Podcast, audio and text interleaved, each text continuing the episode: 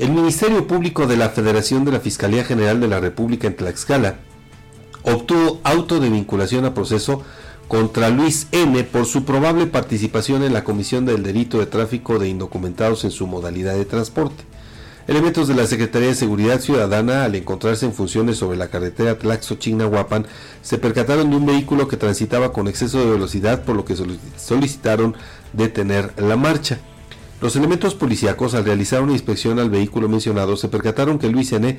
transportaba a nueve personas de nacionalidad guatemalteca sin acreditar su estancia legal en el país, motivo por el cual fueron rescatadas y quedaron bajo resguardo y protección del Instituto Nacional de Migración. Luis N. fue puesto a disposición del Ministerio Público Federal, quien inició la carpeta de investigación correspondiente por su probable participación en la violación a la ley de migración. En la audiencia inicial, el juez de control calificó de legal la detención, vinculó a proceso al imputado por el delito antes señalado, dictó medidas cautelares y fijó un plazo de tres meses para el cierre de la investigación complementaria.